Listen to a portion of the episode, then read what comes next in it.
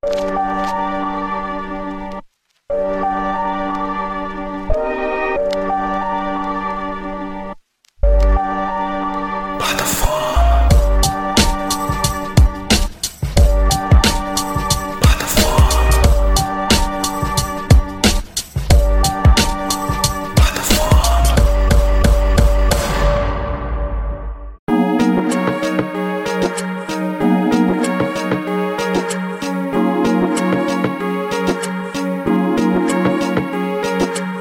galera, me chamo Jonathan Fernandes, está na plataforma de número 173. Estamos na reta final de novembro e na reta final do ano da temporada do plataforma. Estou aqui com ela, Abigail Sunamita, que estava na minha lista de convidados. Vocês sabem que eu tenho uma lista de convidados enorme, mas que também foi indicada. Ela já estava na lista, mas aí como foi indicação, indicação tem prioridade aqui no plataforma. Eu resolvi convidá-la e ela está aqui conosco hoje para gente trocar essa ideia. Então, Abigail Sunamita, se apresente para quem não te conhece, fale quem você é e muito obrigado por você ter aceitado o convite. Fala pessoal, como o Jonathan já disse, né, eu sou Abigail Sunamita, eu tenho 23 anos, sou estudante, jornalista, comunicadora, artista. É um prazer poder participar aqui desse podcast para a gente poder conversar, se conhecer um pouquinho. E é isso, estou bem empolgada, bem animada para o que vem aí. Nossa, você só tem 23 aninhos? É, 23 anos. Muito nova. Não que eu seja muito velho também, tá? Tenho 27. E Abigail, como eu te falei,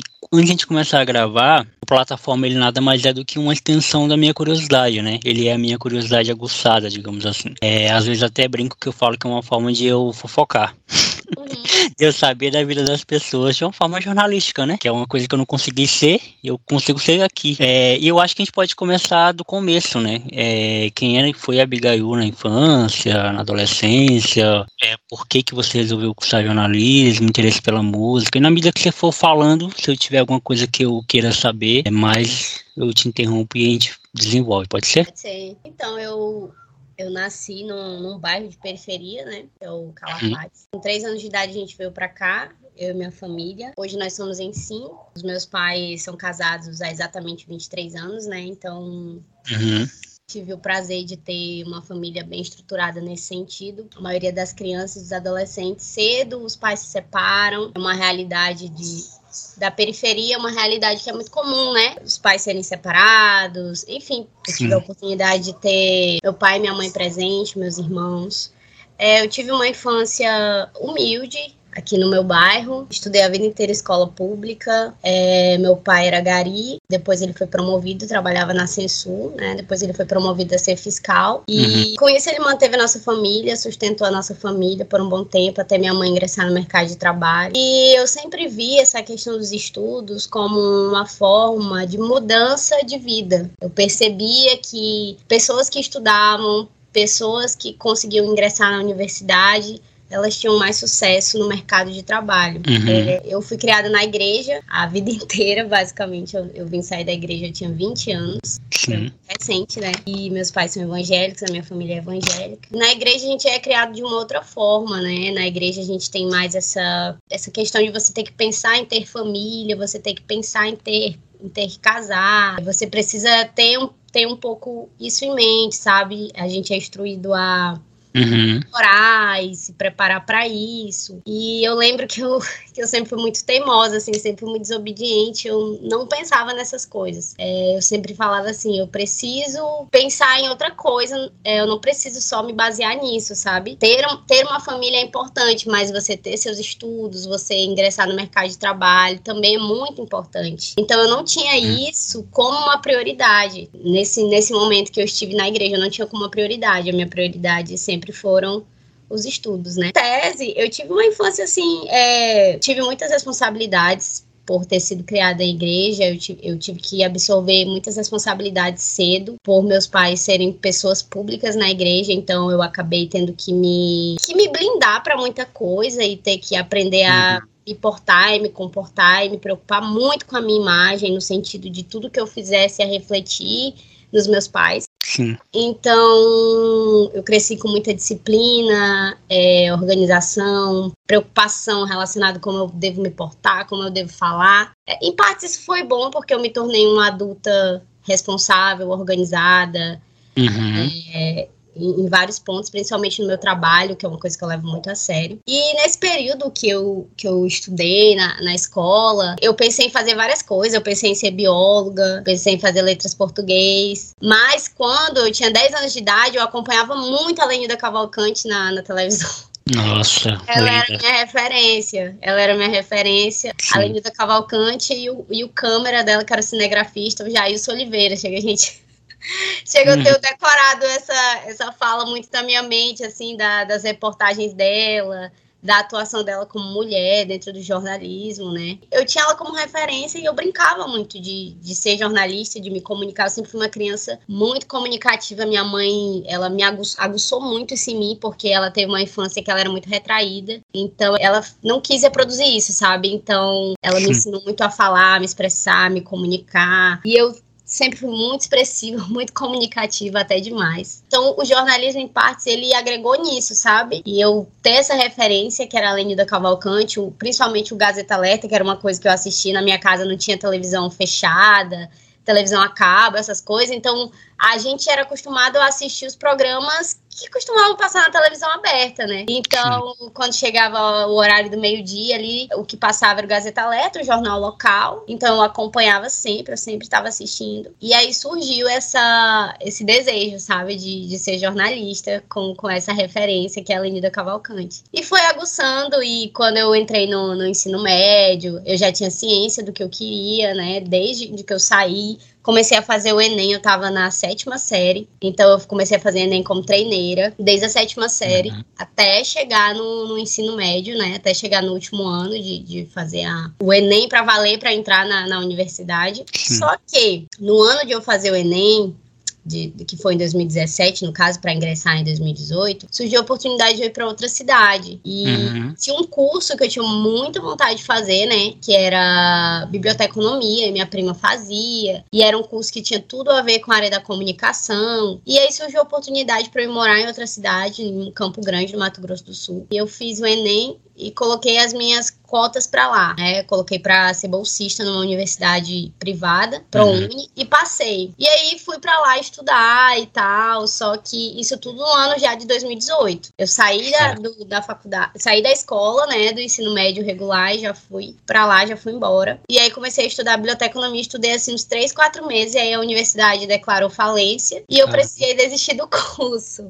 Eu fiquei bem frustrada, bem triste, porque enfim, morar numa, numa metrópole maior, ali na, né, no Sudeste, é, uhum. talvez iam expandir as oportunidades, enfim. Para não desperdiçar o meu tempo de eu ter ido, os gastos, né, de eu ter me deslocado, tinha umas vagas remanescentes em aberto na Universidade Estadual e eu comecei a estudar comunicação e turismo. Da hora. É, aí eu comecei a estudar, fiz um tempo, uns meses, cheguei a fazer até as provas.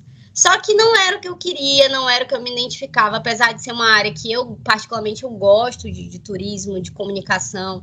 Era uma área que se conectava, né, com o jornalismo em uhum. si. Mas não era o que eu queria, não era o que eu almejava. Eu queria muito fazer uma coisa que eu gostasse, que eu, sabe, que meus olhos brilhassem, que toda vez que eu fizesse, eu sentisse orgulho do, do que eu tô fazendo. E aí eu decidi voltar pro Acre. Como o SISU do jornalismo é só no meio do ano, então eu voltei em junho para cá e fiquei esperando é, entrar em aberto, o SISO 2, né? Fiquei aguardando é, para entrar. E, assim, no ano de 2017, tinha sido um ano muito difícil para mim. Foi um ano que eu fui muito mal no Enem, eu tinha passado por muitos problemas, é, uhum. tinha tido um, um, relacionamento muito complicado que me desmotivou muito a estudar, que me atrapalhou Sim. em diversos pontos, assim, da minha vida. E eu fui muito ruim. O ano de 2017 foi um ano, assim, que eu fui péssima no Enem, minha nota foi muito baixa comparado com as outras vezes que eu treinava, né, que eu fazia como treineira, eu sempre tirava notas muito boas, principalmente em, em linguagens e na, na, área de humanas e redação, que são as áreas peso de fato para a área do jornalismo. Uhum. Então eu já tinha entendido que eu não ia entrar na UFAC, eu já tinha entendido que eu ia, eu ia tentar, mas assim, pela minha nota, eu entendi assim, cara, não vou conseguir porque é um curso que não é concorrido, não é muito concorrido, mas uhum. é, é, ao mesmo tempo, porque tem pessoas que acabam se inscrevendo porque ficam esperando é, para se inscrever em outro curso, já quer entrar na graduação e ficar ali, né, fazendo, e acaba se inscrevendo. E aí eu fiquei muito aflita, assim, tipo, mas eu fiquei já meio que segura. Ah, não vou conseguir, de boa. Sim. E aí eu Fiquei esperando, esperando, esperando, e nada desse resultado sair, né? Nada desse resultado sair, nada desse resultado sair. E aí, um belo dia eu tava em casa, aí a minha tia me ligou e falou assim: parabéns, você passou. Aí eu passou no quê? Eu já tinha até esquecido. Eu falei assim: meu Deus, será que é o ainda tá chamando, né? Na 13 terceira lista. Era a lista que eu Caramba. tinha saído. Só tinha o meu nome, não tinha o nome mais de ninguém, não tinha mais nenhum curso. Só tinha o curso de Uhum. jornalismo e o meu nome na última lista. Aí eu fiquei assim, chocada. Eu falei, meu Deus, como assim? Eu passei, esse pessoal já estão estudando tem uns dois meses, porque a galera já. Os, eu acho que eles começam setembro. Não, é outubro. Eu entrei, já era mais de novembro já. Quando eu entrei. Uhum. Então, tipo, todo mundo já tinha sua, seu grupinho, todo mundo já tinha feito trabalho junto. Tanto que quando eu fui pra sala de aula a primeira vez, pensaram que eu era filha do professor. Quando eu entrei na sala, eu fui com a mochila de rodinha e tal. E aí o pessoal Uhum. pensava que eu era filha do professor. E falaram assim: olha, filha do professor, não sei o quê. Aí que eu fui me apresentar e dizer que eu tinha entrado, né, no SISU, na, pelo SISU, na última lista. E foi isso, assim. E foi muito, foi muito engraçado esse momento, porque eu jurei, assim, que, que eu não ia conseguir, que eu não ia passar. A universidade, a universidade era uma realidade distante para mim, apesar de eu ter pessoas próximas na família que são professores, é, que já ingressaram, mas eu via como uma coisa distante, eu não via como uma coisa tão fácil, porque a concorrência realmente é grande. É, Uhum. né? A concorrência é grande para entrar na universidade, realmente conseguem é, os que se destacam. E eu sabia que eu não tinha sido tão boa assim, eu, eu tinha ciência que eu não tinha sido boa o suficiente para entrar nas primeiras listas, né? Mas eu entrei na última e para mim é, os últimos se tornaram os primeiros de fato, porque hoje eu consigo ter um, um destaque na, na área da comunicação, do jornalismo, que eu jamais esperava comecei assim no curso animada, mas quando veio chegou a pandemia, eu fiquei bem frustrada. Como tudo aconteceu, né, e tal, a gente tem que parar Claro. de estudar, parar de ir e tal. Só que de fato a pandemia ela ela fez uma virada de chave na área do jornalismo. Que hoje é impossível você viver sem um comunicador, é impossível você viver sem a comunicação, sabe? Sim. como expandir nas redes sociais, como que até os próprios podcasts expandiram, as pessoas passaram a ouvir mais, os filmes, a cultura, enfim, como, como expandir o pós-pandemia, né? Como a gente passou a ficar mais conectado ainda com a internet depois que a pandemia chegou, aconteceu e a gente precisou se, se modificar de fato, né? Inclusive as nossas aulas modificaram, o formato de, de entregar trabalho e o próprio formato é, da gente entrevistar as pessoas. O que acontecia? Os professores no curso abominavam a gente entrevistar alguém por WhatsApp. Né, que se, a, a, gente chama jornalismo sentado, quando você... E era uma coisa super criticada, porque é meio que um jornalismo preguiçoso, né? A pessoa, tipo, não, nem se desloca, nem olha a expressão do rosto da pessoa, não sei o quê. Uhum. Só que aí chegou um momento que chegou a pandemia que ninguém podia se encontrar. E aí, o que, que a gente ia fazer, né? Então, a, até isso foi uma virada de chave até para os professores que, que são mais antigos, que aprenderam desse jeito, foi uma virada de chave para essa adaptação, sabe? Sim. Isso foi em que ano? Seu 2018? Isso, Você entrou para. Saí do ensino médio em 2017, entrei na faculdade em 2018. Ingressei em, do, em três faculdades em 2018, né? Tive, tive a oportunidade de, de, ingressar em três faculdades, uma coisa assim que eu considerava basicamente impossível. É, uhum. Porque realmente a minha nota tinha sido muito ruim. Sim. Muito ruim mesmo. Ao ponto de eu achar assim que, que eu não seria capaz de conseguir, sabe? Da hora. E aí você entrou em 2018 na UFAC para jornalismo. Isso, comunicação social e jornalismo. Entrei em 2018. Eu tinha 18 anos. 18 anos apenas. Já era para eu ter me formado, né? Ter me formado ano passado. Só que esse cenário de pandemia me atrapalhou um pouco, porque a gente passou um ano atrasado. É, por conta que universidade pública é diferente, né? As universidades particulares compraram as suas plataformas e todo mundo passou a estudar. Já na universidade uhum. pública é outro trâmite, né?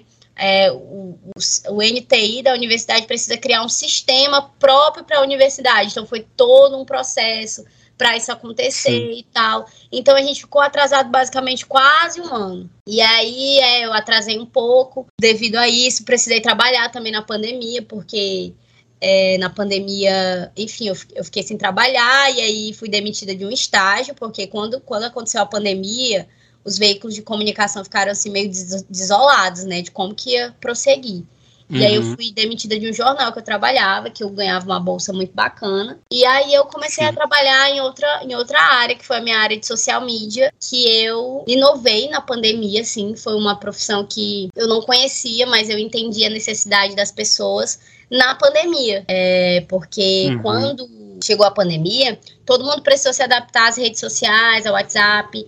E tinha empresas que, por exemplo, Formigão. Formigão sempre foi um, uma empresa que não precisou de rede social a vida inteira, porque sempre foi formigão. Então, a gente Sim. conhecia a empresa por ser um lugar que vende roupa de frio, basicamente, né? Popular, Na época de né? frio, né? Uma loja popular, é uma loja Sim é um patrimônio, podemos dizer que é uma loja que é um patrimônio claro. Uhum. E aí, nunca precisou de rede social para nada. No máximo, comercial ali na televisão, para anunciar uma promoção, um negócio assim. Uma, rede so uma empresa que a comunicação sempre foi muito específica. Mas chegou o período de pandemia, e aí, como que iam fazer? A loja tinha que ficar fechada, como que iam vender? Então eu comecei a observar as dificuldades das empresas em se migrar, né, em migrar para as redes sociais. Sim. E aí eu percebi, é aqui que eu vou ganhar dinheiro, é aqui uhum. que eu uhum. vou inovar na profissão, ganhar dinheiro e ser reconhecida nessa área. E foi assim que aconteceu. É, eu comecei a oferecer o meu serviço para pequenos empreendedores que eu acreditava que iam abraçar a causa. Uhum. E foi dando muito certo. Eu fui fazendo mais cursos na área, na área de, de social media, na área da, da, publicidade ali, do marketing. E fui conseguindo, uhum. fui treinando como editar vídeos, é, aprendendo a mexer nos aplicativos, edição de foto. Fui aprendendo, aprendendo, aprendendo.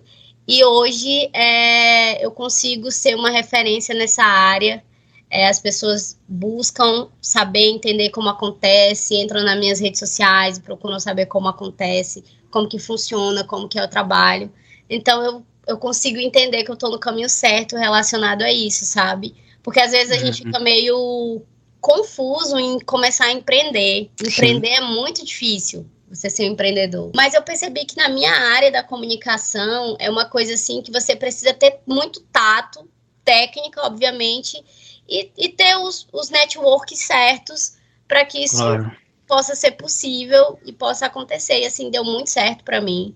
É, depois a profissão expandiu mais, hoje eu consigo ter contatos, conhecer outras pessoas que, que fazem, né? Eu tenho a minha empresa com o meu nome, o CNPJ, então eu consigo prestar serviço. É, então é uma coisa assim que expandiu de uma forma muito positiva no momento em que, eu, em que estava difícil as coisas para mim. Eu trabalhava num lugar muito bom, fui, fui demitida do estágio. E assim, nesse período de graduação, que eu passei principalmente o início da graduação, eu Sim. foquei muito em ser estagiária, porque o uhum. estagiário ele tem uma carga horária menor, é, ele tem menos obrigações e ele aprende, ele tem essa oportunidade de aprender com as pessoas que estão ali, sabe, dispostas a ensinar. Então eu acabei priorizando assim, eu não quero trabalhar o dia todo, é, eu quero ser estagiária para poder me dedicar de fato tanto à, à graduação, né? Não precisar trancar a disciplina e tal.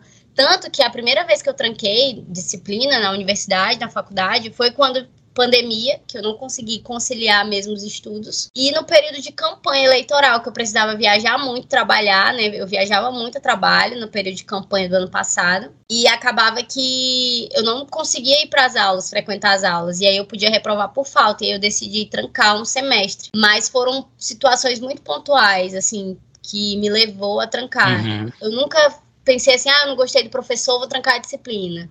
Ah, eu acho que eu não vou conseguir a, a matéria.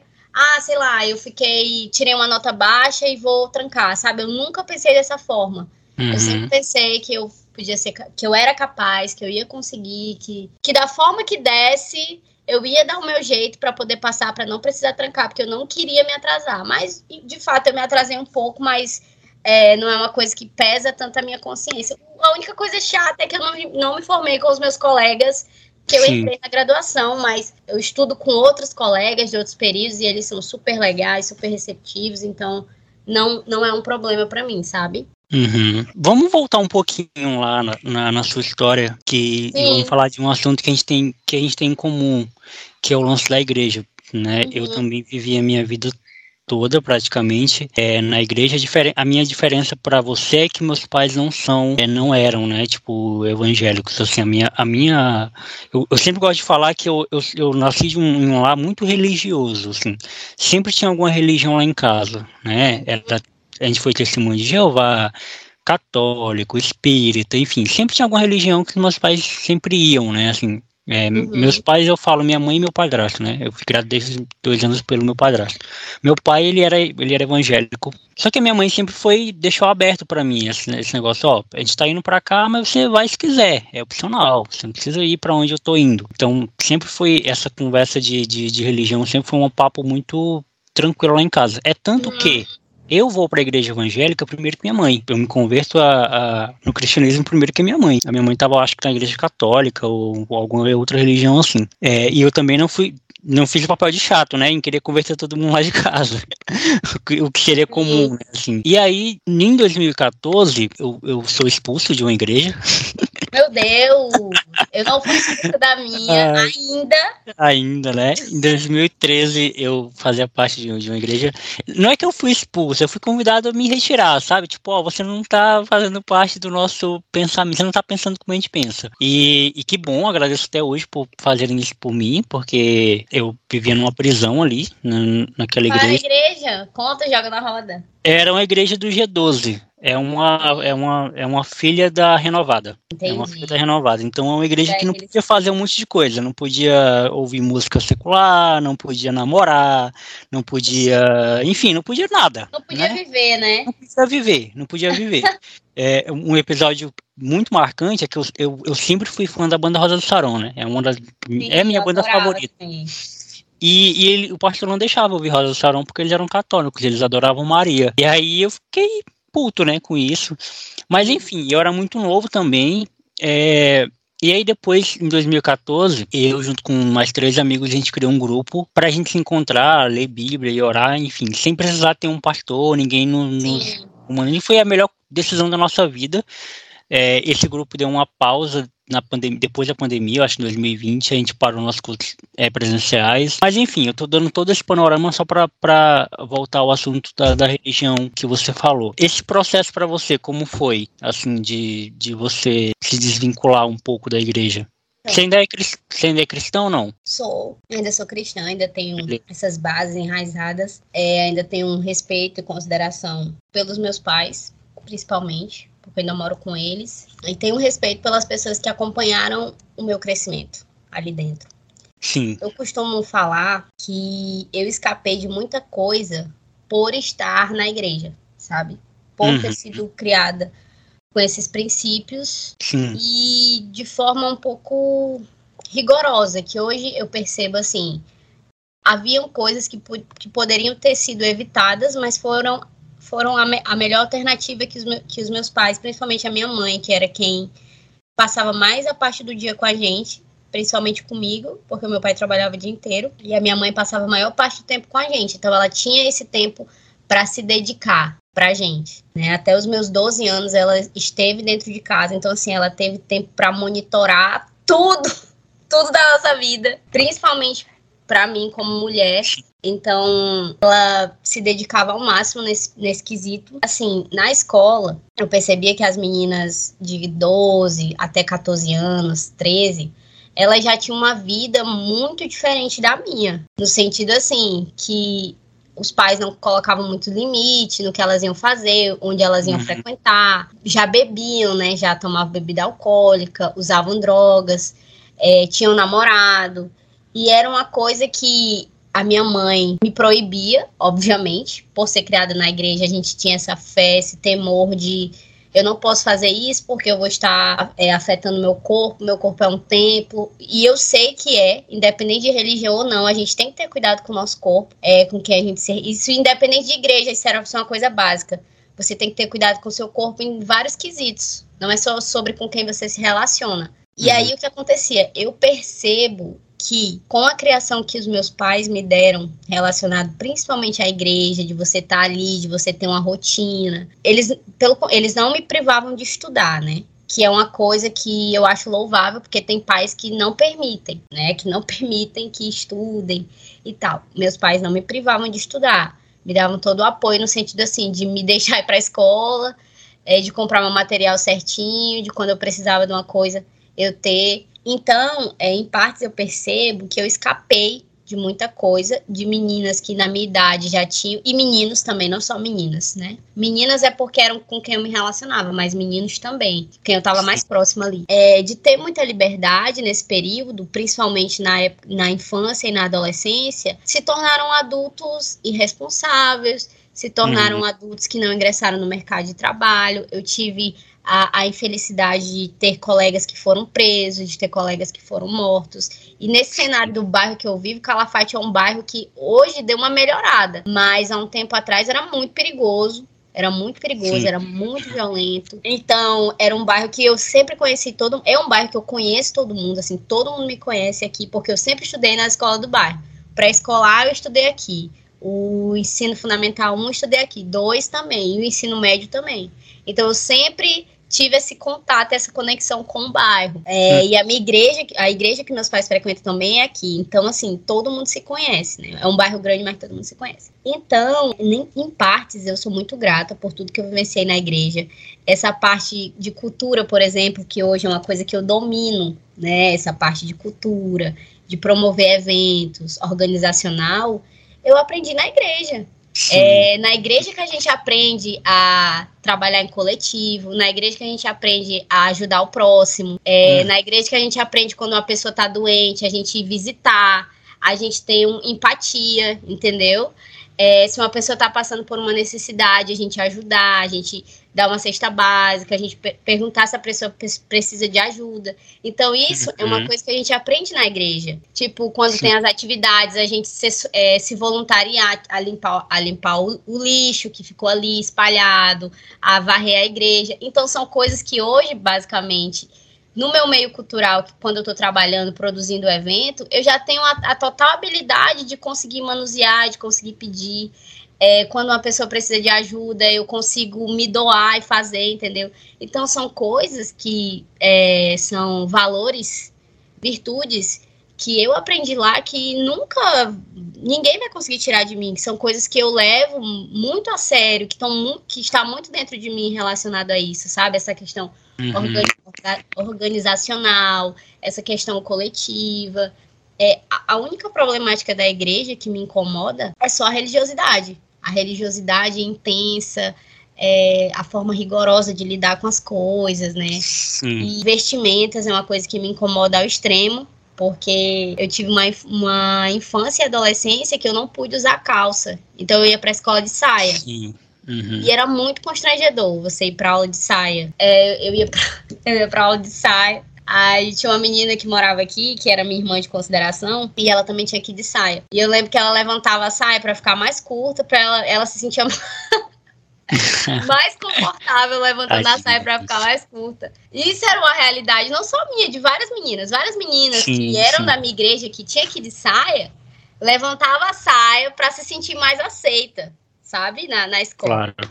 Uhum. E aí foi uma realidade por muito tempo. Eu vim poder usar calça no ensino médio, no meu primeiro ano de ensino médio, porque eu implorei para minha mãe. Falei, mãe, eu vou entrar no ensino médio, é né, o pessoal mais jovem, mais descolado, deixa eu usar calça. E aí, depois de uma conversa, assim, ela deixou. Mas essa parte de, de roupa, assim, me traumatizava, me deixava chateada. Claro que não me impedia de conviver com as pessoas, eu sempre fui muito comunicativa na escola. É, eu nunca é, sofri bullying na escola, assim, preconceito, porque eu era muito descolada e eu sempre fui artista, né? Eu sempre cantei, mesmo na época de escola que eu era evangélica, eu cantava na escola os hinos da igreja. Então, uhum. é, eu sempre fui descolada, popular, sabe? Então, Sim. mesmo eu sendo da igreja, eu tinha muitos amigos, eu tinha muitos conhecidos, é, e as pessoas gostavam muito de mim. Assim, eu não ninguém tinha rincha comigo, eu não era destratada por ser diferente, né? por ter, uhum. se portar e, e, se vestir diferente. E aí, no ensino médio, outra coisa que eu não tinha quando eu era criança, ou quando eu era adolescente, criança, né? Orelha furada, não podia furar a orelha também. Uhum. E era uma coisa que era o meu maior desejo, era furar a orelha, não sei o que, não podia. Minha mãe disse que a gente combinou que eu iria furar com 18 anos. Eu completei 18 anos, primeira coisa que eu fiz foi furar a minha orelha. Então, assim, é, são é mais sobre costumes, é mais sobre religiosidade, que são coisas que eu não concordo. Onde uhum. a, a, religião, principalmente a Assembleia de Deus, eles levam muito à risca, não todas, né? Mas quem tem pais mais tradicionais, como os Sim. meus. Eles levam mais à risca essa parte do Velho Testamento, algumas coisas valem, outras não. Que, é. de fato, a Bíblia ela é válida para quem morava naquela região, né? Muita coisa que está ali, costumes, regras é para um povo específico, né? Para uma galera específica. Uhum. E aí eles levam muito à risca essas coisas que hoje, com o conhecimento que eu tenho, com a leitura que eu tenho, eu acho desnecessário. Porém, eu respeito, eu respeito. Discordo principalmente dessa parte de politicagem dentro da igreja, que eu acho errado. Uhum. Então, foi uma coisa que quando eu entrei na faculdade, deu um choque muito grande. O lance Sim. do meu choque na faculdade não foi nem a questão de festa que a universidade poderia me oferecer ou coisas diferentes para fazer. Não foi isso.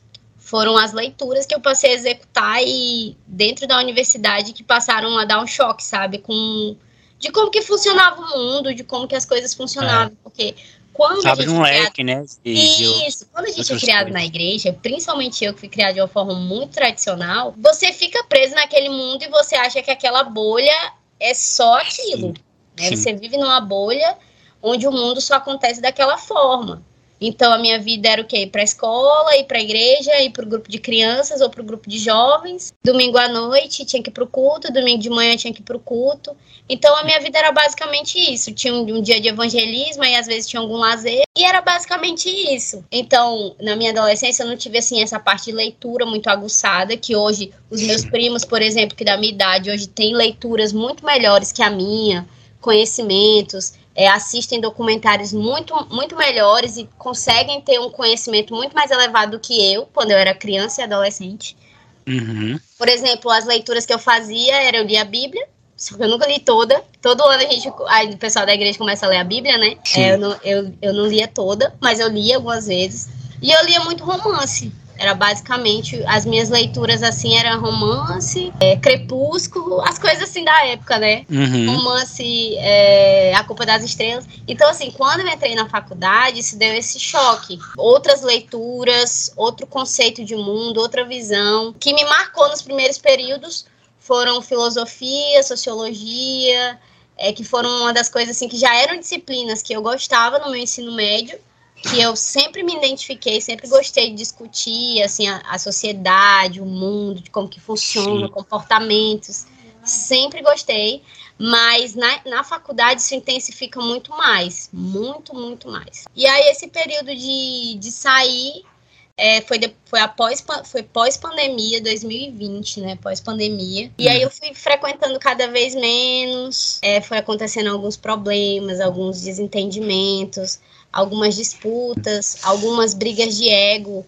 nesse meio que acontece, que acontece em qualquer meio. Eu acredito que relação com pessoas, é, eu, com o tempo eu passei a entender que não é só sobre um ambiente específico, qualquer ambiente que você precisa Sim. se relacionar, pode ser família, pode ser conjugal, amizade, trabalho, e no cunho religioso também acontece. Então, uhum. desentendimentos é, que me desestabilizaram, que fizeram com que eu perdesse a confiança e, e a credibilidade, entendeu? Nas, nas lideranças. Me enfraqueceram, assim, eu era muito intensa, eu levava aquilo com, muito, com muita garra, assim, acreditava muito. É, mas essas, uhum. essas ações de pessoas específicas me deixaram muito desmotivadas, é o que fizeram com que eu saísse sabe? E aí eu comecei a ver que não condizia mais, assim, a, a realidade do que eu acreditava, de como que eu acreditava que as coisas poderiam funcionar melhor, uhum. principalmente relacionado à religiosidade, a costumes, que hoje a gente está num, num, mundo totalmente diferente, mas a igreja ela intensifica ainda esses costumes,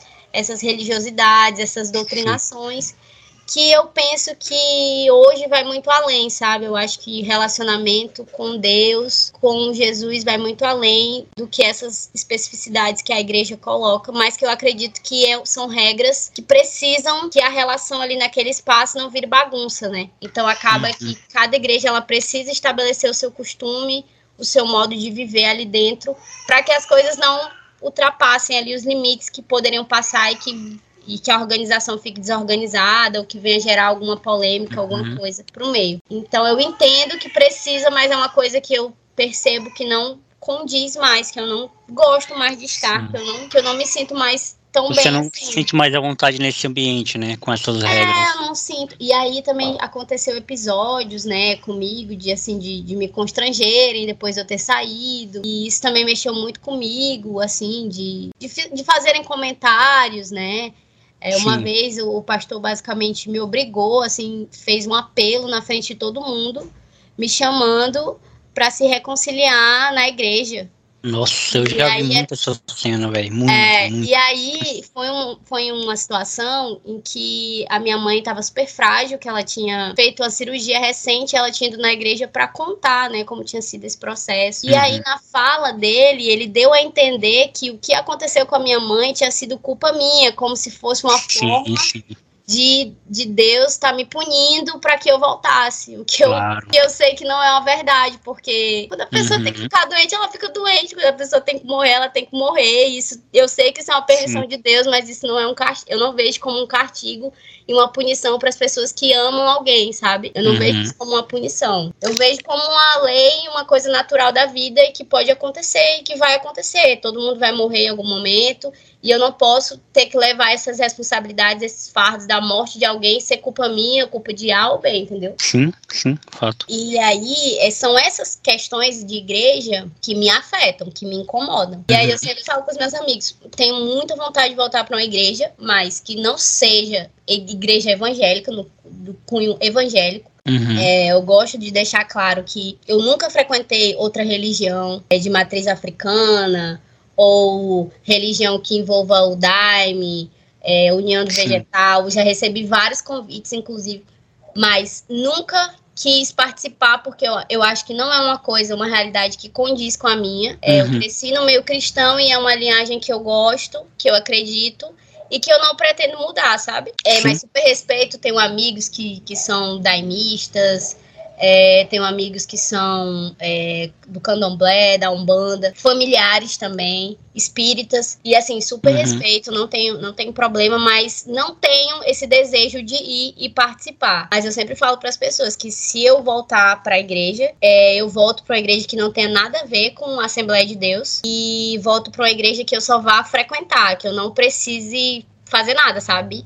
Sim. Porque eu tive muitas responsabilidades na igreja, então é, eu fui regente das crianças, dos jovens, eu sempre estava ali nas atividades culturais, quando tinha uma praça de alimentação, quando tinha alguma ação, alguma coisa, eu sempre estava muito envolvida. É uma coisa que eu não quero mais estar envolvida nessas questões. Uhum. Então, eu acredito que a, a igreja ela te impõe isso, porque se você não fizer essas coisas, você é, é como se você tivesse em descrédito com Deus. Tipo, você tem que fazer isso porque você vai ter um galardão melhor, você vai ter uma coroa melhor, você vai ter um negócio melhor lá no céu. Se você fizer isso, E eu acho que as coisas não funcionam desse jeito. Eu acho que não precisam funcionar desse jeito, não tem que ser uma obrigação para me ganhar algo sabe? Tem que ser uma coisa que eu faço Sim. por amar, por querer, por estar.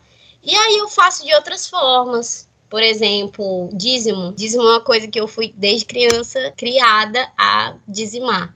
Os 10%. E aí eu lembro que eu ganhava a mesada da minha mãe, era 5 reais a mesada. Naquele tempo dava de Uhum. comprar alguma coisa.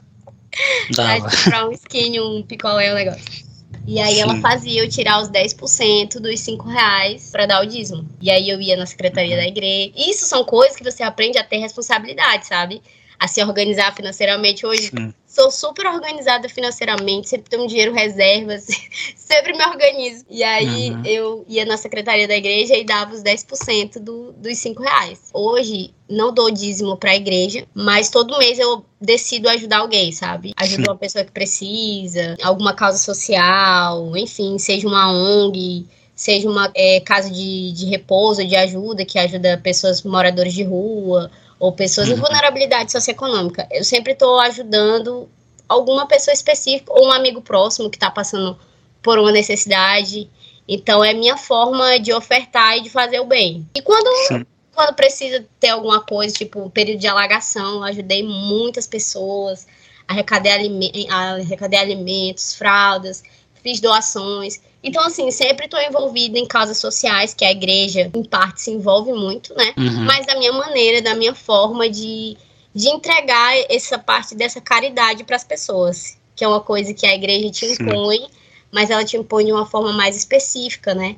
Tipo, você tem que estar tá aqui para fazer, senão você não vai ser bem sucedido. Você não... E eu não vejo dessa forma. Eu faço porque eu quero fazer o bem, eu preciso fazer o bem pelas pessoas e, e, é isso que importa, sabe? Não, eu não consigo mais ter essas, essas visões relacionadas a isso, que foi uma coisa que foi, que eu fui moldada a pensar, que hoje, eu tendo meu livre-arbítrio, o meu poder de pensar, o meu poder de escolher, eu decidi escolher e pensar dessa forma. Uhum, sim, concordo. E eu acho também que quando você assume, né, a, a a prerrogativa de que algumas regras elas precisam existir, algumas coisas elas precisam existir, elas, elas para funcionar tem que ser de alguma forma, e eu, eu vivi essa realidade na prática, uhum. é, a, gente, a gente tem que assumir também uma outra coisa que é muito dolorida, eu acho que é por, eu acho que é por isso que ninguém assume, de que isso não é bíblico.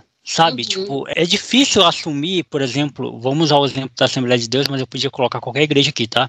tá. Mas lá. É, eu vou assumir aqui que aqui na igreja as mulheres só podem usar saia, homens só podem usar calça, mas eu também tem que assumir que isso não é bíblico, isso é um costume que a uhum. gente, nossos avós fizeram, a gente faz, funciona dessa forma. Eu posso usar um, um, um versículo ou alguma referência para dar básico? Posso, mas ela está sendo desonesto. E aí não é, e aí é, é, incompatível, sabe? Gera uma incompatibilidade muito grande entre uma, uma coisa e outra. E eu percebi isso, obviamente, só quando eu saí de lá. E eu lembro que quando nossa, o nosso grupo né, já estava mais estruturado, que a gente se reunia lá em casa, né? A gente não era era, a gente era uma igreja sem templo. A gente se reunia na casa das pessoas e comumente na minha. E, e, a gente ia de manhã, a gente tomava café lá em casa, a gente almoçava lá em casa, a gente jogava Uno, a gente tinha um momento da palavra, quando acabava a gente ia cada um se relacionar. E era muito bom, era muito bom viver o evangelho na prática. E aí, quando tinha algum convidado que gostava, ele falava, ele chegava pra gente e falava assim, chegava para mim, né, falava: "Cara, eu gostei muito do jeito que vocês são igreja. Como é que eu faço para participar?" Uhum. Aí eu olhava profundamente pro olho da pessoa e falava: "Cara, só vem. Hoje vem na próxima. Continua colando aí com nós.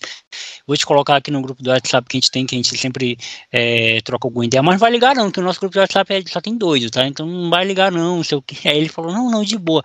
Mas é só isso? Aí eu, como assim só isso? Não, mas não tem que fazer nada, tipo, fazer alguma coisa, dizer alguma palavra. Não, falei, não, cara.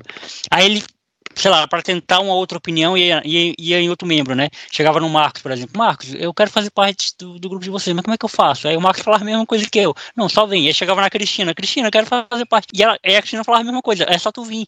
Então, o, o que a pessoa queria era uma forma de dizer que oficializasse ela a pertencente sim, naquele lugar. É uma forma de se sentir pertencente também. Né? É. Eu, eu, pertenço a isso aqui. E, e eu sempre falava, gente, o, o Adoração Livre é o nome do grupo, né? O Adoração Livre não é um, um CNPJ, não é uma instituição. Que, o que faz isso aqui funcionar somos nós que estamos se relacionando, mas se um dia a gente quiser, se qualquer um aqui quiser ir embora, a porta está aberta para chegar e ir embora, porque Jesus ensinou a gente dessa forma. Ele era uma pessoa que não prendia ninguém à instituição dele, que as pessoas eram livres para ir embora as pessoas eram livres para lhe trair. As pessoas foram livres para trair Jesus, para ir embora a qualquer momento. Nunca teve uma imposição. É tanto que o convite dele é: se tu tá afim, me segue. Se tu quer, se tu quer uma vida, me segue. E as pessoas é. iam por livre e espontânea vontade. E deixavam de ir por livre e espontânea vontade também. Então eu acho que, é, ouvindo você falar, né, e também é, lembrando da minha realidade na, na igreja, eu vivi muito tempo assim, assumindo a prerrogativa de que eu estava fazendo o que a igreja me, me, me colocava. Mas eu nunca parei para pensar, nossa, mas será que a Bíblia realmente é, fundamenta isso ou, ou não? E a gente também, é, eu não sei qual, é, qual foi a sua realidade, né? Mas na minha realidade, a gente era muito ensinado a ler a Bíblia, a interpretar a Bíblia como diziam pra gente, e não a gente por nós mesmos. É outra parada que também estranha, você tem que ler não para você entender. Se eu te der um livro agora, por exemplo, se eu te der um livro meu que eu escrevi, você não vai ler com a minha interpretação, você não vai ler pensando como eu quis dizer, você vai ler com a sua interpretação. Você vai pegar as palavras que eu escrevi foi eu que escrevi, tudo bem, mas é você que está lendo, é a sua leitura. E você vai interpretar. E aí, levando para o cunho religioso, você vai pedir, sei lá, auxílio para o Espírito Santo, para ele te, é. te, te, orientar e tudo mais. Você vai orar antes, mas é você que está lendo. Isso tem que fazer sentido para a sua vida, para sua realidade. E é uma parada também que me incomodava. Quando a gente ia evangelizar, por exemplo. E isso eu na igreja, tá? Sem conhecimento nenhum de causa. Eu já tinha esse questionamento. A gente pegava um panfleto, ia até as pessoas, entregava o panfleto e chamava ela para ir para a igreja. E eu falava, gente, mas isso tá errado. Isso não é evangelizar, isso é um convite. É a mesma coisa de estiver, convidando as pessoas para ir no meu aniversário, por exemplo. Ah, vamos no meu aniversário, tá aqui, tá aqui o convite.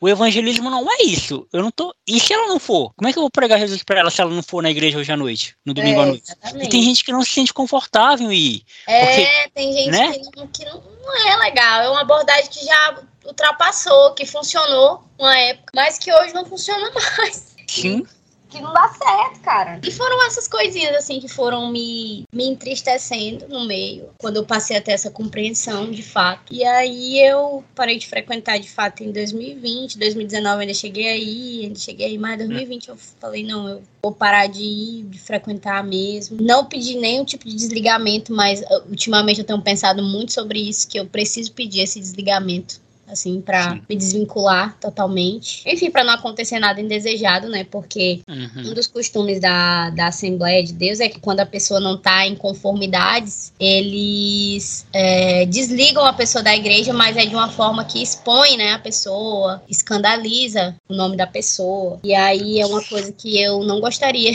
que fizessem com o meu nome e que eu já deixei bem claro, se caso vier acontecer, é, eu vou entrar judicialmente, né? Claro. Se vier acontecer certeza. alguma coisa relacionada à exposição do meu nome lá, é, relacionada a eu ter me desvinculado, até porque quando eu não entrei na igreja porque eu quis, né? Porque eu fui criada, né? Mas eu me mantive lá até o momento que eu pude, é, até o momento que deu e fiz tudo certinho, cumpri tudo da, da maneira certa até o último dia que eu estive lá. Uhum. E eu já deixei isso claro para os meus pais, inclusive, que se chegassem a acontecer alguma exposição com o meu nome é, lá, relacionada a essa, essa é, me desvincular, né, me desligar, eu iria, assim, entrar judicialmente contra, por assédio, por, enfim. Uhum. Por, por, por, várias questões, porque eu acho que isso já é muito ultrapassado, não, não, não tem como com as certeza. igrejas estarem fazendo mais esse tipo de coisa do século passado. Para mim, isso é coisa do século passado. Não, não tem mais como estar tá fazendo Concordo. esse tipo de coisa.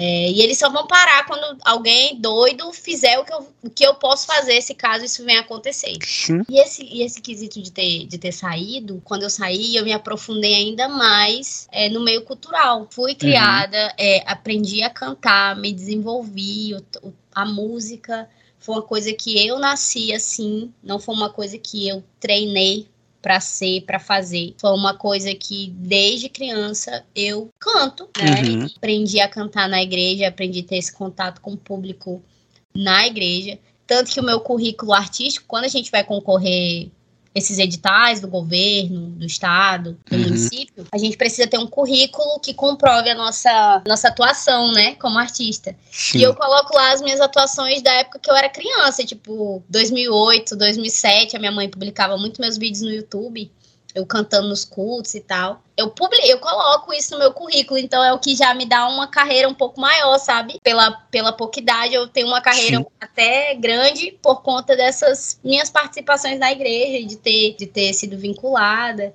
Inclusive, eu me inscrevi em programa de reality show quando eu era da igreja evangélica. Me inscrevi no Raul Gil. Cheguei a receber até ligações para ir e tal, mas uhum. foi uma coisa que não, não condizia com a minha realidade no momento financeira e acabou que ficou pra lá, né? Mas sempre foi muito intensa essa parte de, de cantar na igreja, de participar. E aí, quando eu saí, eu vi esse leque de oportunidades na área cultural aqui para mim, né? E aí intensificou mais.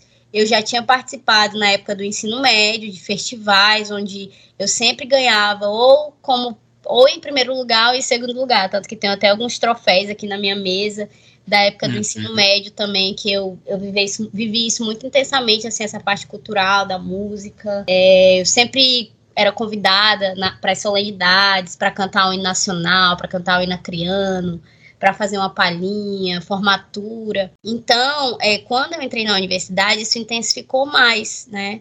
eu passei a ficar mais visível, mais vista, porque eu, eu tinha ingressado no jornalismo e eu estava alavancando ali na carreira, mas ao mesmo tempo Sim. eu tinha esse complemento que era essa parte artística, né? Então eu passei a cantar em eventos na UFAC, passei a participar de editais, que era uma coisa que eu nunca tinha participado, que eu nunca tinha conhecido na minha vida.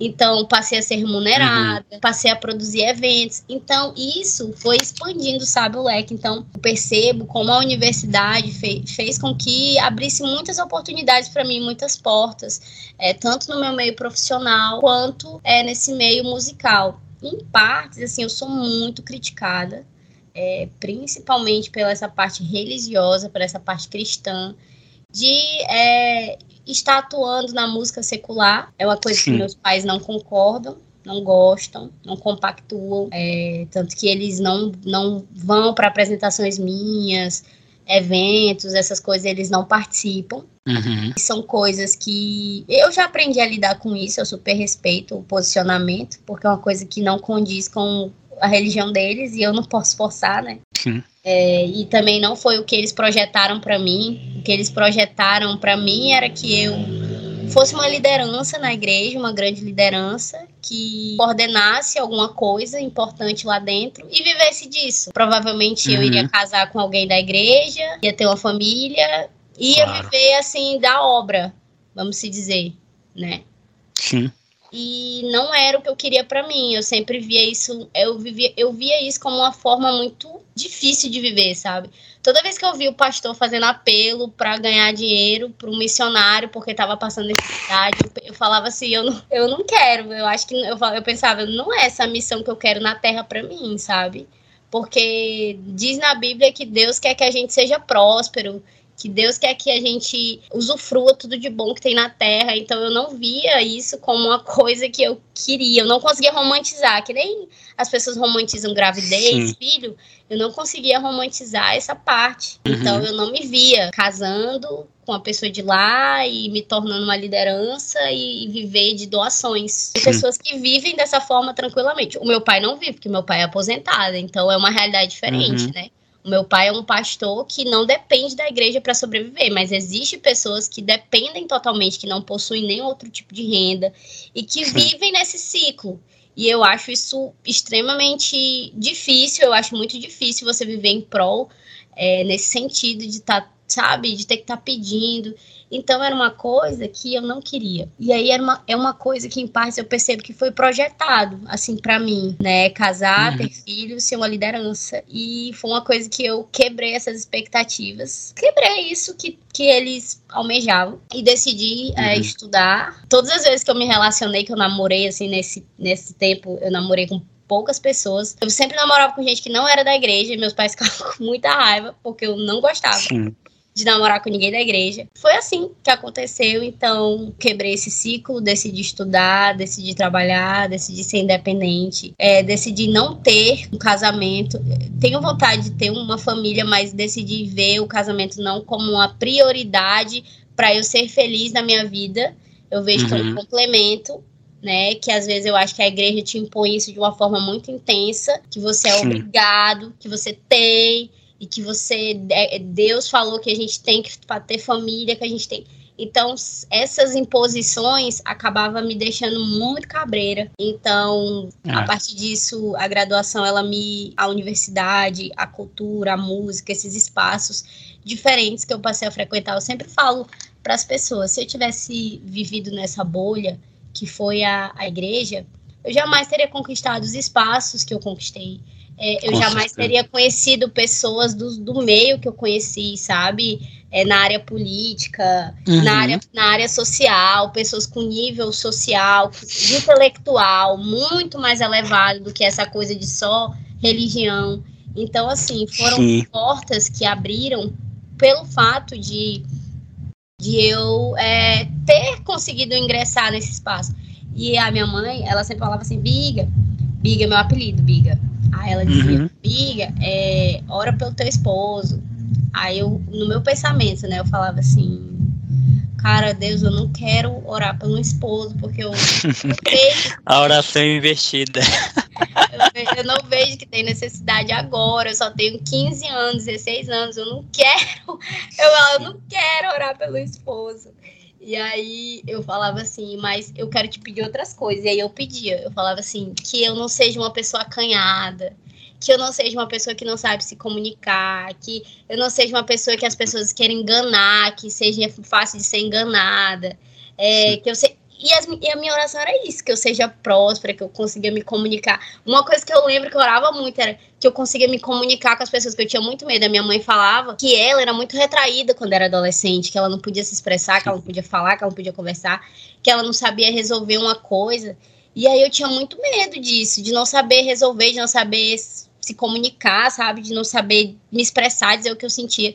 Então, uma uhum. das, das coisas de fazer jornalismo era também isso, que eu queria saber falar, que eu queria saber me comunicar ainda mais, que eu já era desenrolada, mas eu queria mais, sabe? Eu queria conseguir mais. Uhum. E aí, o poder da comunicação, o poder de você se expressar bem, de você sor de você falar sorrindo, né? Tem gente que fala, Abigail, tu fala sorrindo. De você falar sorrindo, de você ter um brilho mesmo, assim, no seu olhar, no que você faz, que faz você alcançar, que fez você alcançar lugares espaços que eu particularmente nunca, nunca, nunca imaginei, nunca imaginei. Então Sim. eu percebo que os estudos eles me proporcionaram isso a cultura me proporcionou isso, né? Ser conhecida no meio cultural e ser respeitada não apenas como comunicadora, mas também como artista, né? As pessoas têm um respeito, têm um carinho, têm uma admiração, claro. admiram a luta. Então isso isso para mim não tem preço. É você ter um nome limpo, você não ser sujo na praça, sabe?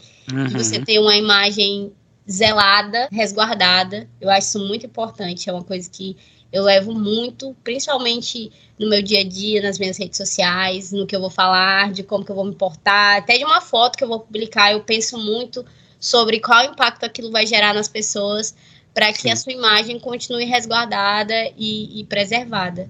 E em parte uma coisa que a igreja também me ensinou muito a preservar a imagem, né? Essas coisas, a imagem dos meus pais, aqui. Então, uhum. eu levei pra vida esses aprendizados que eu levo até hoje e eu sou muito grata. Mas assim, igreja, de fato, essa parte religiosa é uma parte que me incomoda, é uma parte que eu tenho muitas mágoas, que eu pretendo me desprender conforme o tempo, conforme eu for amadurecendo. Sim.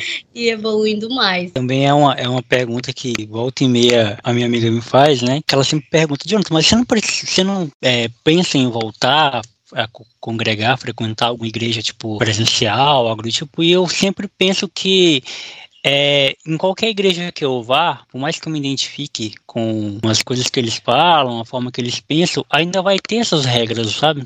Tipo, ainda vai ter essa, essa organização, né, que você mesmo falou, né, tipo, é uma forma de manter as pessoas alinhadas, né, com como eles pensam, é, é uma organização, a minha proposta é sempre passar isso para para as pessoas desmistificarem um pouco dessa ideia de que igreja é uma instituição além do que ela é. Porque existem duas, duas formas de a gente olhar para a igreja. As pessoas, que são de fato quem a gente deve dar atenção, né, de quem a gente deve uhum. é, estar apoiando, que é um apoio que eu não tive de, de, todas as igrejas que eu saí, ninguém, nenhum pastor, nenhuma liderança nunca foi na porta da minha eu casa até hoje, eu tá? bem. Saí da igreja que eu fui Exatamente. e o pastor até hoje não Exatamente. Vai... Nunca recebi, tipo, viu como é incompatível? Que a Bíblia orienta é você a fazer. Vezes, é, é, porque o que eu percebo, enquanto você é útil, enquanto você faz o que eu quero, Exato. é tipo abusivo, né?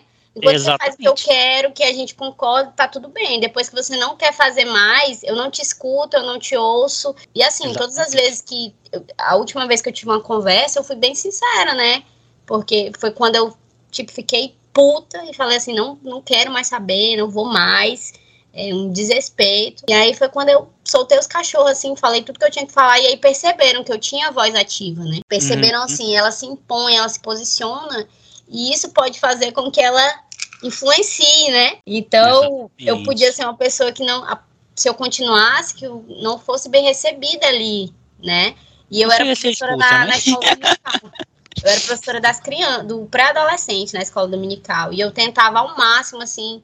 Eu já estava nesse processo de, de mudança, assim, de, de posicionamento, de mudança. Foi em 2019 que foi o segundo ano de graduação. Eu estava nesse processo de mudança, eu era professora na escola dominical. E eu fazia de tudo para só seguir a revista. Tipo, eu preciso seguir, porque tem a lição, né? Ele tem uma revista que todo domingo você fala de um assunto.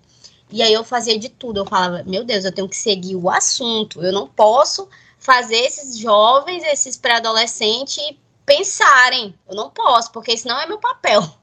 o meu papel aqui não é fazer eles pensar, não é influenciar, jamais. Eu quero só dar a lição. E aí chegou um momento que eu também falei que não dava mais, que eu não, não tinha mais como eu ser professora, porque, enfim, eu podia em algum momento ensinar alguma coisa, falar alguma coisa que ninguém as pessoas, porque eu acho que assim, minha opinião, o que eu acredito é o que eu acredito, sabe? A partir do momento que eu consiga afetar alguém, isso é perigoso. Isso pode ser perigoso a forma como o outro vai interpretar, como o outro vai receber, como o outro vai fazer, porque assim, cada pessoa tem uma forma de lidar com determinadas coisas. Quando eu saí da igreja, eu lidei de um jeito, mas tem gente que pode lidar de outra forma. Tem gente que dá louca, uhum. tem gente que endoida, tem gente que pira o cabeção, que não foi o meu caso. O meu caso foi mais essa questão de livre, livre arbítrio de pensar, de falar, de me vestir, de me portar. E assim, não tenho peso na consciência nenhum, uhum. sabe? Se eu, se eu passar na rua e alguém me cumprimentar, eu cumprimento. Se a pessoa falar paz, eu dou a paz. Se ela não falar a paz, eu falo a paz, porque a gente dá aquilo que a gente tem. Se você tem paz, você pode oferecer claro. a paz pro outro, né? Então, claro. Claro. que muitas das vezes eu já passei na rua e as pessoas não me cumprimentaram, não falaram comigo. Já apareci em entrevistas na televisão, é, cantando, né, participando de programas, de, de coisa cantando, e já ouvi comentários pessoas dizer assim, meu Deus, que vergonha, a filha do fulano, a filha do pastor Miguel fazendo isso, fazendo uma vergonha. Assim, não vejo como uma vergonha. Assim, eu não estou fazendo nada de errado, eu sou uma pessoa claro que, que trabalho, que estudo, que estou buscando os meus objetivos. Uhum. Não vejo assim como uma coisa assim, meu Deus, é o fim do mundo. A Abigail tá escandalizando a família. Não tô, assim, não vejo dessa maneira.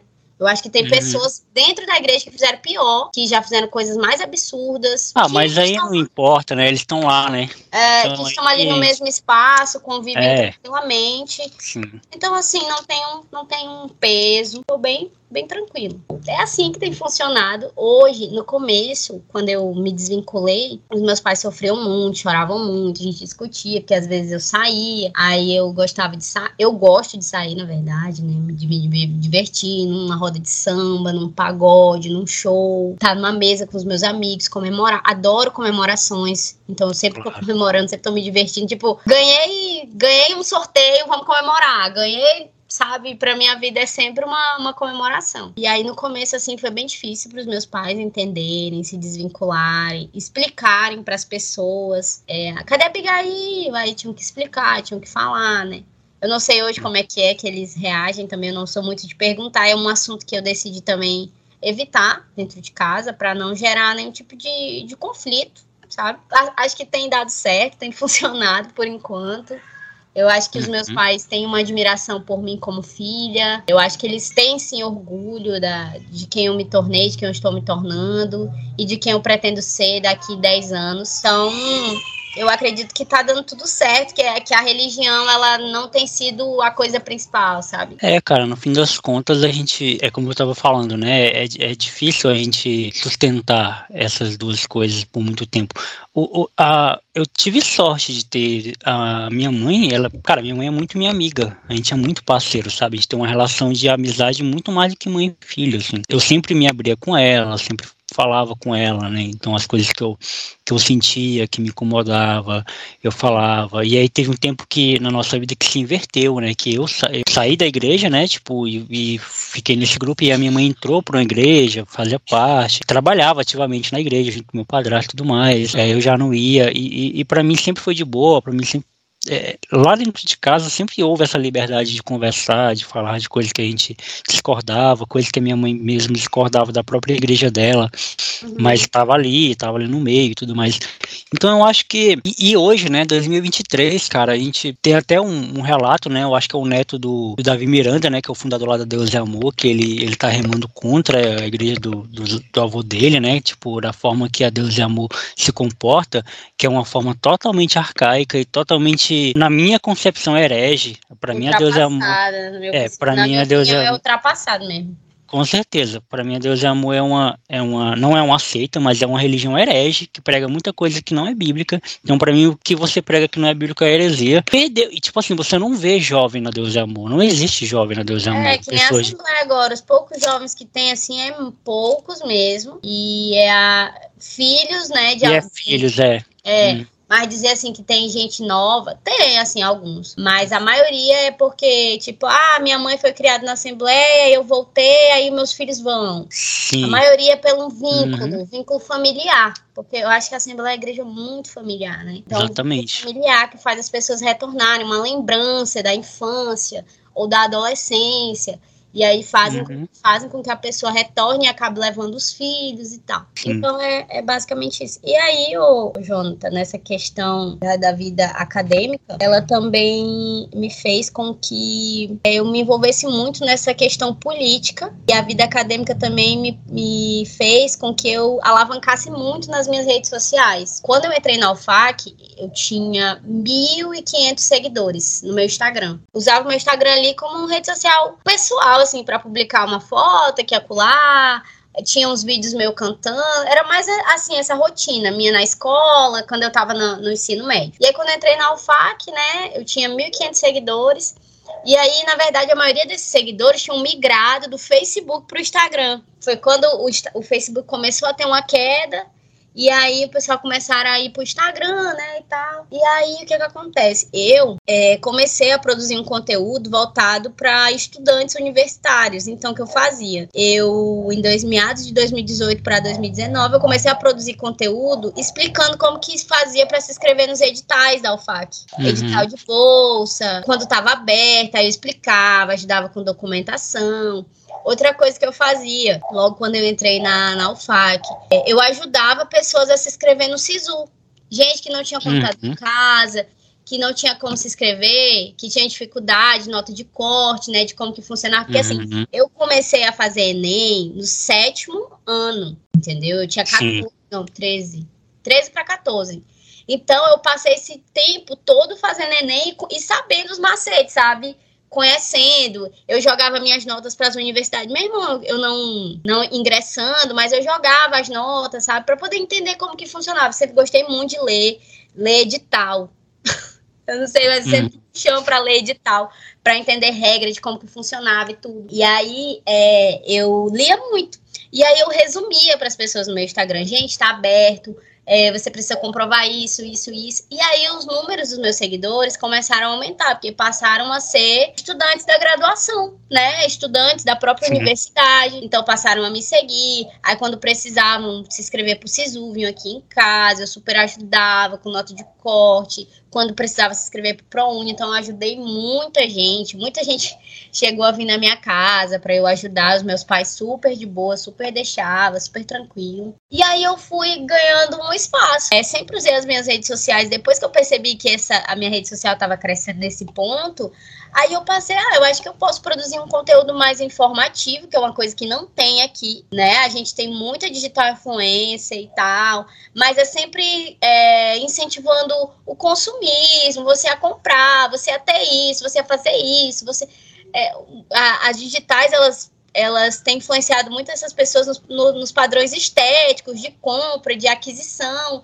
E eu, em parte, não concordava com isso, sabe? Não concordo, na verdade. Eu acho que tem que ser uma coisa informativa, tem que ser uma coisa que agregue mesmo valores e que as pessoas te acompanhem, porque você agrega um valor específico. Não é só sobre um poder de compra, né? Ah, eu vou ver isso porque eu vou comprar isso, porque a pessoa vai me indicar isso. Eu comecei a produzir é, esses conteúdos informativos e aí percebi que ganhava uma notoriedade, que as pessoas me procuravam, que elas vinham realmente, né?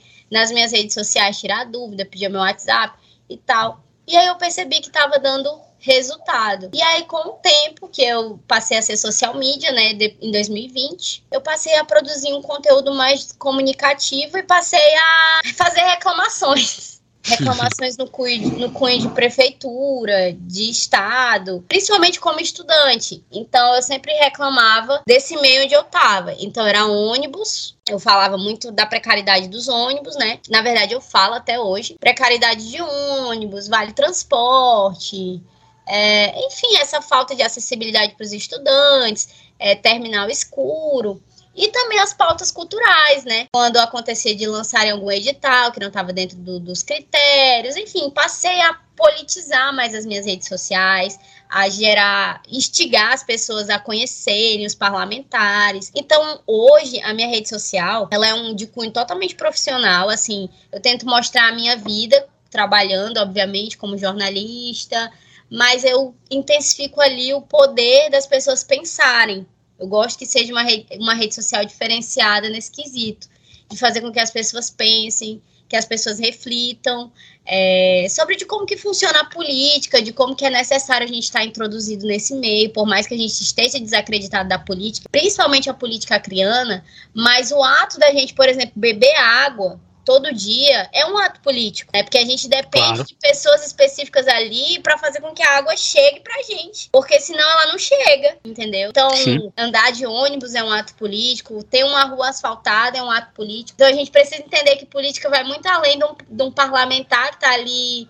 engravatado, que tá ali é, representando o povo de alguma forma. Então hoje as minhas redes sociais elas têm tido esse cunho, têm tido essa, é, eu tenho intensificado muito isso, né? Um público muito jovem que me acompanha ali, muito jovem mesmo, universitário, jovens de 20 até 30 anos me acompanham. Então eu tenho gostado também dessa nova fase das minhas redes sociais. Eu não produzo conteúdo com tanta intensidade. Gostaria, inclusive, de produzir mais, de estar mais inteirada. Eu tenho alguns planos aí para os próximos meses relacionado a essa produção de conteúdo, mas é, enfatizar que assim eu comecei com 1.500 seguidores e hoje eu tenho 5 mil seguidores num período de 2020, 21, 22, 23. Né? Então eu considero um número uhum. grande para uma pessoa que não tem um, um, conteúdo intensificado, porque as blogueiras elas crescem porque elas tem parcerias com grandes marcas e porque elas estão ali anunciando um produto, que não é o meu caso, né? O meu é um conteúdo mais independente, né? Então acaba que eu considero assim que eu cresci de uma forma boa, positiva, é, com pessoas que realmente estão ali porque querem consumir aquele aquilo que eu estou produzindo, aquilo que eu estou conversando, aquilo que eu faço as pessoas pensarem e, e refletirem. Da hora.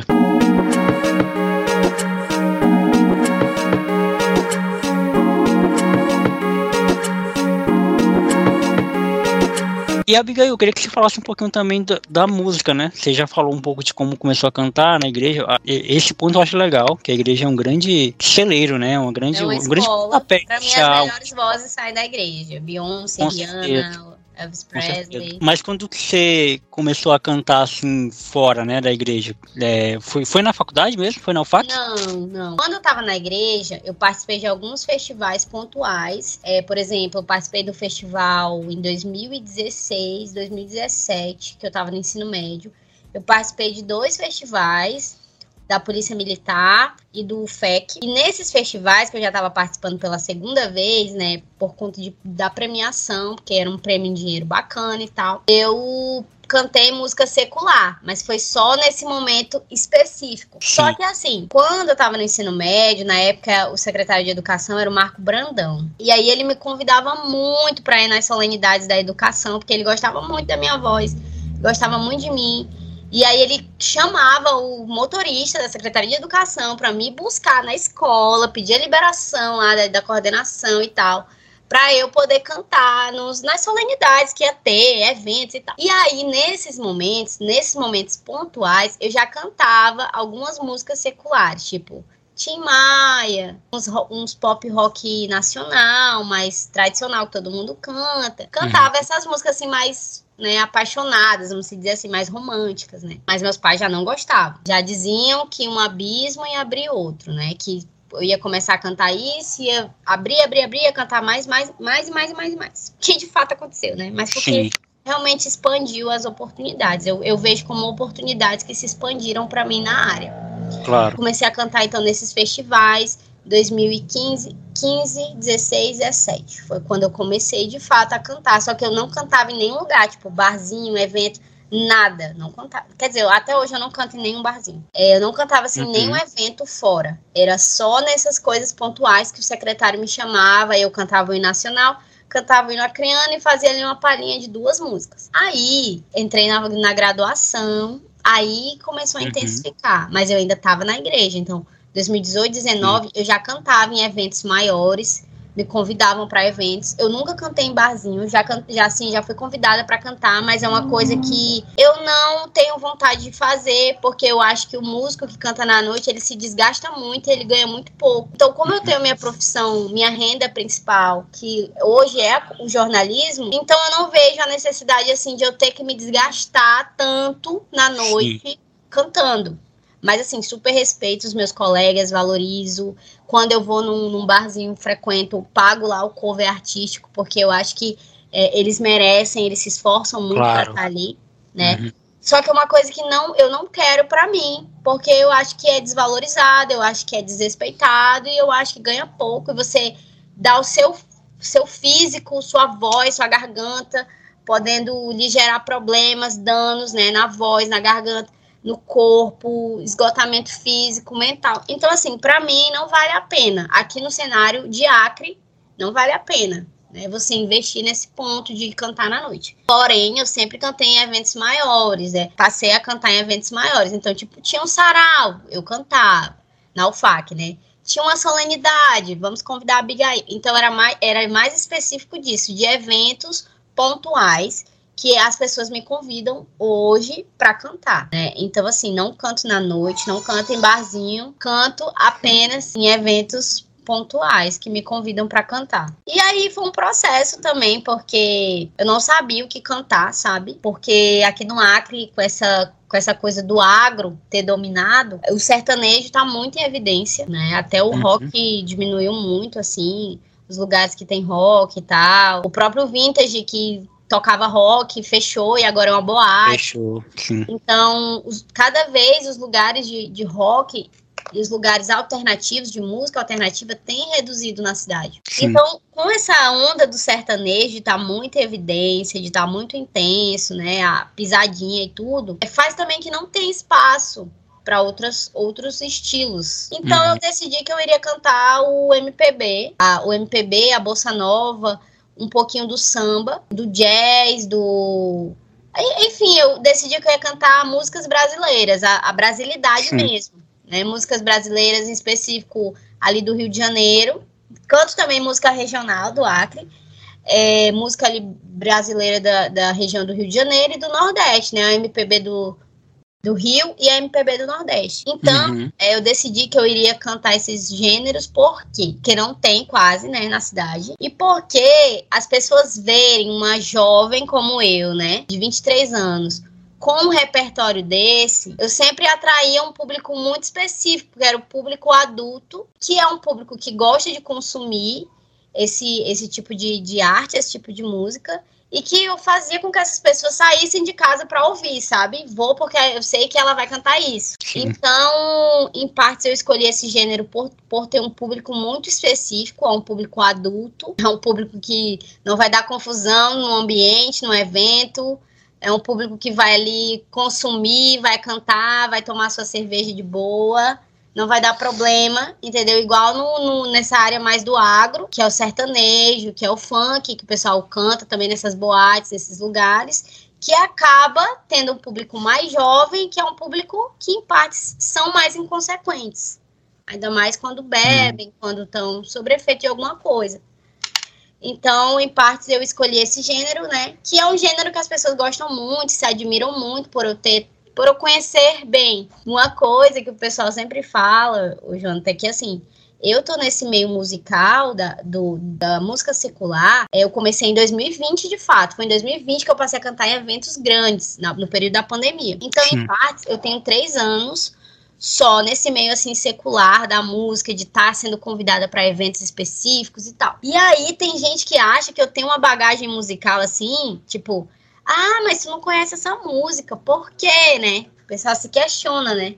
Mas é uhum. é porque eu tive uma base totalmente evangélica. Então, Sim. as músicas que eu fui, eu aprendi a ouvir na minha adolescência, na minha infância, principalmente, foram músicas pentecostais da igreja, que, que eu conheço até hoje, que eu tenho uma memória afetiva até hoje. É uhum. Música da harpa, né? Hino da harpa. Então, assim, as pessoas às vezes me cobram ter um conhecimento, assim, ah, mas era pra tu conhecer, tu é artista. Gente, mas peraí, eu tenho só três anos que eu tô nesse meio de fato. Sim. O que eu sei, eu já considero um avanço gigantesco pra uma pessoa que começou em três anos. Então, já conheço muita coisa, né? Que tem três anos de fato. Já conheço muita coisa. Mas, assim, a bagagem artística que muitos artistas têm aqui no Acre, de ter mais de 20 anos, 30 anos de carreira, ou até quem não nasceu num lar evangélico e tinha os seus pais, seus avós, né, que ouviam esse tipo de música, um sertanejo mais raiz, que ouviam um samba, um negócio assim, um MPB, tem essa bagagem de saber, ah, eu, eu conheço porque meu pai ouvia, meu avô ouvia, minha avó ouvia, mas eu não, não é uma realidade para mim, eu não tive essa memória afetiva com músicas é, do meio secular, as músicas que eu realmente aprendi a escutar foram músicas evangélicas. Se você for no, meu, no YouTube da minha mãe, é uma série de, de vídeos meio cantando hinos da igreja, hinos pentecostais, é, que eu adoro ver aqueles vídeos, eu morro de ir. Uhum. Divertido essas, essas lembranças, assim, essas memórias afetivas desses momentos. E é, e é basicamente isso, sabe? Deixo bem claro para as pessoas que eu sou eu sou um bebê ainda nessa área da música, porque eu estou Sim. em constante aprendizado. Assim, eu não, não tenho essa bagagem cultural de conhecer todas as músicas brasileiras, de saber tudo, não sei o quê, entendeu? Porque a pessoa às vezes vê uhum. que eu canto, aí acha que, ah, ela canta, então ela deve, né? E não é assim que funciona, né? Uma coisa que eu tô Sim. aprendendo sozinha, vamos dizer assim. Certeza. É isso. Muito obrigado, Abigail, por você ter colado aqui. A gente tentou algumas vezes, né? fazer é. que isso acontecesse, mas até que enfim aconteceu. Antes de encerrar, eu te falei no início da gravação que você foi indicada, né? Sim, é, e aí você. Pela Karine. E aí você agora tem a oportunidade de indicar alguém, né, também. É, não precisa ser alguém que eu conheça, você pode indicar qualquer pessoa, independente de, de quem seja, você só precisa que você me diga o nome da pessoa que você está indicando e o motivo pela qual você está indicando. E também não precisa ser só uma também, você pode indicar mais de uma pessoa é, nesses mesmos critérios, né? é, quem é a pessoa e o motivo pelo qual você está indicando. Então, é, primeiro vamos, vamos fazer a conclusão aqui, né? Agradecer por esse espaço. Eu sempre tive vontade de contar um pouco da minha história. Tem muita gente que não conhece, que não sabe. Às vezes chegam ali na minha rede social e vê, né, aquela pessoa, mas não conhecem a trajetória de fato, de como eu cheguei até ali.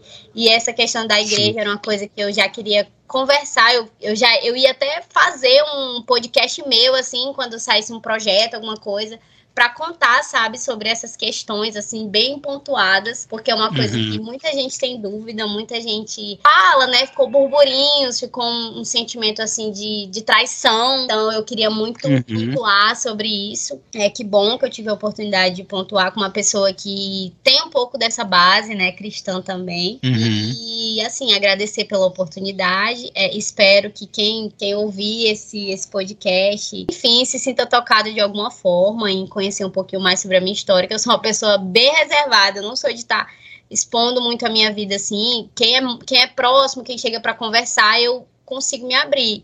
Mas ali nas redes sociais eu já adaptei que é um meio profissional, que é um lugar de trabalho. Então acaba Sim. que eu não sou de expor a minha vida ali, né? Então, muito grata por esse espaço. Já era uma coisa que eu tinha vontade de fazer dessa forma, que não focasse só no meu trabalho, mas sim na minha história, de quem sou eu. Hum. Tem muita coisa para falar que a gente passaria três horas conversando tranquilamente. Sim. E agradecer a Karina, a Karine por ter me indicado o podcast, gostei muito de participar. E assim, a pessoa que eu gostaria de te indicar nesse momento, porque eu sei que vai aceitar, e é uma pessoa que eu acho que precisa também contar um pouco da, da sua história, que tem uma história parecida com a minha, é, ultimamente eu tenho me aproximado de amizades, de meninas, mulheres, que têm histórias parecidas com a minha, sabe? Uhum. E eu acho muito legal a gente poder mostrar de como que a gente venceu, de como a gente tem feito para, enfim, para vencer na vida, né? Porque é, o, o corre é grande.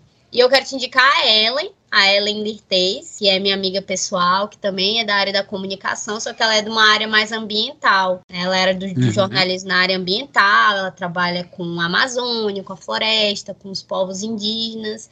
E ela também tem uma história muito bonita de vida, ela é bem mais nova que eu e já tem uma bagagem, assim, um currículo excepcional. E eu acho que seria muito legal a gente, você conversar com ela e trazer um pouco da história dela aqui pro, pro seu podcast. Com certeza vai agregar muito na vida das pessoas e no conteúdo aqui do, do teu podcast. Da hora. Cara, mais uma vez te agradecer por você ter topado. A gente está em reta final aí de, de, de ano de temporada, né? O plataforma vai até a segunda, segunda metade de dezembro. É, e aí eu vou tirar férias e vou voltar só ano que vem. E esse mês de novembro, esse episódio está indo lá em novembro, né? A gente, eu ouvi algumas histórias muito legais, inclusive um episódio antes do seu com Priscila Flor, que é uma, é uma artista, né? Uhum. É, acreana, que ela tem uma história bem legal, que ela também era da igreja, ela, ela também passou por uma situação muito parecida com a sua.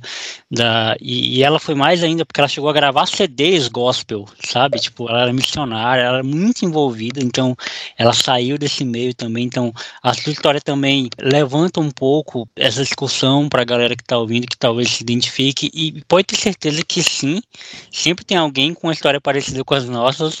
É, quando eu criei o podcast lá atrás, eu não imaginava as proporções e aonde eu podia chegar com as histórias que, que são contadas aqui, é, e a sua é mais um exemplo de, disso, né, de, de, de, histórias que são histórias que estão acontecendo o tempo todo na nossa no nosso estado, no nosso país, e que as pessoas se identificam e, e você encontrou na cultura, na arte, uma forma de, de ver um, uma outra saída, né, um outro ponto. E, e, fiquei muito feliz também em ter te ouvido durante esse, essa, esse, esse período, né. Esse é o seu lugar de fala, pode falar o que você quiser, talvez alguma coisa que eu não tenha perguntado. Mandar abraço para quem você quiser também, para quem vai te ouvir, deixar suas redes sociais aí pra galera e fique à vontade. Então, só agradecer pelo espaço no podcast, dizer que quem for ouvir, né, quem for participar, quem for ouvir aí na no momento que estiver lavando sua louça, estiver tomando um banho, estiver É um ótimo momento, hein? lavando é, louça é um ótimo momento. Tem vários momentos que você decide ouvir um podcast. Você se sinta tocado, que você é, queira conhecer de fato, né? Quem sou eu? Para quem já teve algum problema comigo, para quem já teve algum desentendimento,